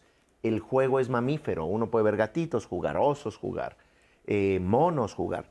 Eh, el juego es una parte de interacción y de exploración que activa áreas del cerebro y si bien la dopamina y la oxitocina como neurotransmisores que son se absorben rápido en el cuerpo, en el cerebro no las puedes producir todo el tiempo, si no te da un infarto allí, pero con el juego aprendes a regularlo, aprendes también a inhibirlo correctamente, aprendes a eh, generarlo correctamente y eso es a través del contacto. Entonces, una recomendación muy importante a mamás, al igual que papás, es pasen tiempo con sus hijos. Eh, el aislarse con una tablet y dice, ah, mi hijo está muy entretenido viendo videos o jugando, eh, siempre está consciente del mood, del estado emocional de papá cuando acaba de llegar, de mamá, de cómo se llevan papá y mamá. Así estén hablando solos con un juguetito o jugando a la casita o en una tablet, siempre ese bonding es lo que va a crear. Es un, es un metalenguaje, como dijimos. Claro. Que va más allá de las palabras. Importantísimo. Y también a, través del juego, también generas lenguajes y mensajes importantes, ¿no? Este, de, de, bueno, no te enojes, aprende a jugar, aprende a estar en equipo, en fin. Anaí, ¿qué más nos están diciendo? Hay una, este, un mensaje de Fernanda Gómez, es un poco más largo, pero prácticamente lo que nos está diciendo es cómo le impactó en su vida eh, las palabras de su, madre y que hoy no la han dejado avanzar, que sigue, eh, que sigue pues pensando eso en su cabeza en temas de relaciones. Les voy a leer la frase. Eh, em, ah, sí, la que ustedes decían de si te vas, al final nadie te va a querer en otro lugar. ¿no? De cuando decía, me voy a ir de la casa. Y entonces le dice, bueno, vete, nadie te va a querer en otro lugar. Entonces dice, que no puede relacionarse y cómo, o sea, que le demos herramientas para que podamos, este, para que pueda, pues, no tener esa frase en su mente. Son que decretos, pero también hay que resignificarlos. Es decir, estamos vivos, podemos ir a terapia, podemos hacer un eh, ritual, podemos hacer una meditación. Eh, sí, esos decretos nos pueden marcar, pero también tenemos la posibilidad de integrar eso y ver a mamá desde un contexto y resignificar. No estoy diciendo que tengas que escuchar esa frase bonita, porque no es muy bonita, nadie te va a querer, pero puedes decir, yo voy a empezar por quererme a mí, eh, porque si no, frases son destino. Eh, algo que nos enseña mucho el movimiento, el, el EMDR, que es el, el movimiento ocular de, eh, sensibilización y de resignificación, eh, lo que hace a través de movimientos con los ojos cuando contactamos momentos de trauma mm. es resignificarlo. No es de que te vas a olvidar que te dijeron esa frase, pero de pronto de ser una gran frase definitiva y definidora, de pronto dices, es un llaverito del recuerdo que no me encanta, pero es parte de mi historia con mamá. Me guardo el llaverito. Entonces, eh, Puede ser EMDR, puede ser MDMA, puede ser eh, temazcal, puede ser psicoterapia, puede ser cognitivo-conductual, puede ser hipnosis, psicoanálisis. Claro. Pero tenemos la oportunidad de resignificarlo. ¿Tú qué dirías, Rebeca? ¿Querías decir? Pues yo diría que eh, hay que aterrizar la frase y ponerla en el contexto, digamos, de no esta situación determinista a través de la madre, como es cuando tú empoderas al otro y le otorgas esa capacidad de arruinarte la vida o de decir algo que parece una frase contundente sobre la que no vas a poderte mover, ¿no? Entonces, bajar el asunto, aterrizarlo y además reflexionar quizás en por qué es tan importante la limitación que yo tengo, que hay como retroalimentado mío que la frase me defiende de salir al mundo y de arriesgarme a probar que me pueden querer otros, ¿no? O sea, esto tiene como las dos posibilidades, pues las dos caras. Claro, porque habría que ver la edad que tenía la mamá, la edad que tenía ella en el momento que se dijo, ¿no? Porque sí es cierto que pues las marcas de por vida, y es lo que estábamos comentando, o sea, es mi forma de pararme en el mundo, a veces justo por una frase que me hizo muchísimo daño, ¿no? Nadie me va a querer, solo tú me vas a querer. Digo, es una frase que hemos escuchado muchísimo, que, que ata en relaciones de pareja. Las ata por muchísimos años. Eh, quiero leerles este, mire y aprende, decía mi madre. Hoy miré el programa y aprendí muchas cosas. Los comentarios de los especialistas llegaron incluso a dolerme, pero también me mostraron que siempre hay solución para todo. Gracias por seguir siendo este programa y siempre nos ayudan a orientar eh, a quiénes somos. Muchas gracias por tu mensaje. Qué buenos Muchísimas gracias. Eh, mi madre decía demasiadas frases, entre ellas, hacer como hacen no es pecado. Y ahora que no la tengo, la verdad implemento mucho esta frase. También me decía que si es para ti, lo será. Las cosas se acomodarán para que así sea. No lo forces. Eh, mi, más grande reconocimiento a todas aquellas personas que han decidido acompañar a un pequeño ser por la vida, siendo sus guías, eh, sean o no eh, consanguíneos, biológicos, eh, porque en el caso a veces decimos madre biológica, pero a veces tuvimos otras madres que nos dieron grandes frases de vida y que nos acompañaron en nuestro crecimiento. Mariela Aguilar, tienes toda la razón y también le mandamos un abrazo a todas esas personas que nos acompañaron con esas grandes frases. Claro, y que nos maternaron, ¿no? claro, claro, claro. Eh, excelente programa. Eh, como mamá, creo que es importante reconocer que no siempre tenemos el control de todo y que nos vamos a equivocar que estamos llenas de miedo en pensar de qué manera mis palabras y mis acciones van a eh, permear en mis hijos, lo que decía Adrián justamente. Lo mejor que puedo y trabajo en que la presión social no me gane ante mi juicio propio. Anímula eh, Vagular, gracias por tu comentario también. Claro, es que hay, hay, veces que se nos olvida del otro lado que hay, que hay otro ser humano, como bien dices, ¿no? O sea, que, que, que te desesperas. Es que los hijos y las hijas son las únicas seres que pueden mirarte, realmente mirarte, ¿sabes? ¿A qué te refieres? Eh, yo te diría que a Dios lo puedes encontrar en cuando te maravillas de algo, cuando te pierdes, cuando ese momento entre que el aquí y ahora y la emocionalidad y todo se funde en una sola cosa. Los hijos así vemos a nuestros padres y nuestras madres, los vemos como este ser perfecto, ¿sabes? Y los estamos viendo y el, estar realmente observando a esa persona, a veces como papás también nos da miedo, porque empiezan a imitarnos en muchas cosas que decimos, eso es algo que yo no quiero, pero lo está haciendo. O sea, y, bien lo dije, lo que acaban de decir, ¿no? Eduardo, este, Rebeca, imitamos no lo, que, no, lo que se dice, sino lo que se hace. Y si papá, mamá realmente mira con ese amor de incondicional, nos lo dijeron, no es miedo, vivimos en miedo. Si viviéramos en amor sería bien diferente, porque te vas a equivocar, porque te tienes que equivocar, porque es la manera en cómo se construye el carácter. Pero si lo haces desde el amor, si el abrazo genuino, el beso genuino, el incluso decirle el te amo genuino es observado por este ser, lo va a repetir. Y la disculpa. También, claro, se vale equivocarse. Necesitas pedir perdón cuando metes la pata hasta aquí. ¿No? Decir me equivoqué. claro, claro, pero además es bien importante porque es una etapa de crianza fundamental en ese momento. Afortunadamente está la adolescencia, donde te tiran al piso inmediatamente, ya no sirves para nada, no, no sabes nada, eres un indocumentado, estás totalmente fuera de moda. O sea, gracias a eso es donde ellos se pueden empezar a posicionar para independizarse. Claro. Lo cual también hay que aceptarlo, ¿no? Hay que entenderlo, porque es bien importante para la Y que es correcto, porque tienen que, cuestionarnos, ¿no? Y nosotros, como, como buenos espejos que son, también cuestionar qué hicimos, ¿no? Es un momento de reflexión.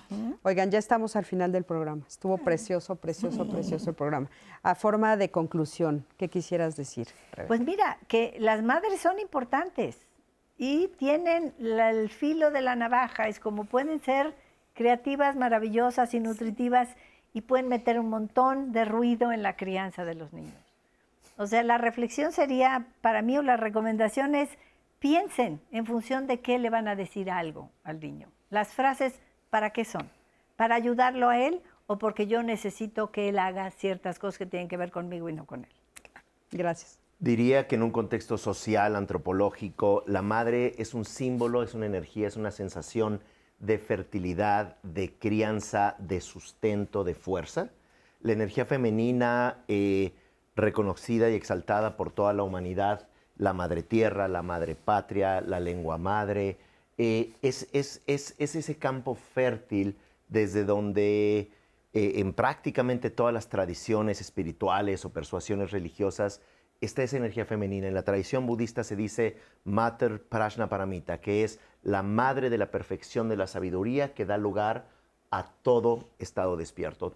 La madre de todos los budas, en un eh, símil, en un simbolismo cognitivo, es que es gracias al amor bondadoso y la compasión que puedes sacar tus cualidades innatas. Diría que esa energía eh, en fecundidad con la energía masculina es lo que hace a un ser despierto. Muchísimas gracias. Gracias. ¿Qué te puedo decir? Eh, pues madre solo hay una, ¿me queda claro? es una frase que me decía mi mamá. Em, el darte esta oportunidad, el darte esta oportunidad de detener toda esta neurosis que viene de tu generación de matriarcas, de mamás que tienes, decir qué sirve, qué no sirve, y tú ser ese filtro y poner un fin, ¿no? Como se acabó esta neurosis, a partir de ahora viene esto. ¿Cómo? A través de reconocerte desde tu instinto. Olvídate de internet, olvídate de lo que están haciendo otras y enfócate en ti. ¿Qué es lo que yo quiero para mis hijos? Quiero que es lo mejor que quiero para mis hijos y cómo lo puedo hacer desde el amor y la libertad y no desde el miedo. Eso para mí sería lo más importante. Importantísimo, claro que sí. Pues muchísimas gracias. Gracias a los tres por haber estado este día aquí con nosotros compartiendo eh, este tema tan importante, mi queridísima Anaí. Muchísimas gracias. Eh, gracias a ti que siempre estás del otro lado de la pantalla y bueno, pues muchísimas felicidades a todas las mamás. Felicidades en estuvo este con madre el programa. Totalmente. Que estuvo con madre, como dicen en el norte del país. Exacto, estuvo con madre el programa. Este, felicidades a todas las mamás, por supuesto. Y nos, nos dijeron que, eh, por aquí apunté, que creo que están eh, las celebraciones en Guatemala, Salvador y México. Así es que felicidades a, todas las mamás en Guatemala, en Salvador y en México. Y nos vemos aquí la próxima semana en otro programa de Diálogos en Confianza. La próxima semana vamos a estar hablando de cómo elegir la terapia adecuada. O sea, cómo entrar a, la terapia, eh, cómo elegir el terapeuta a la terapeuta adecuada, este, qué diferencias hay en las diferentes este, opciones que tenemos de terapia. Así es que no te, no te vayas a perder el programa de la próxima semana. Yo soy Cristina Jauregui y nos vemos aquí la próxima semana y búscame en las redes para seguir con la conversación. Hasta luego.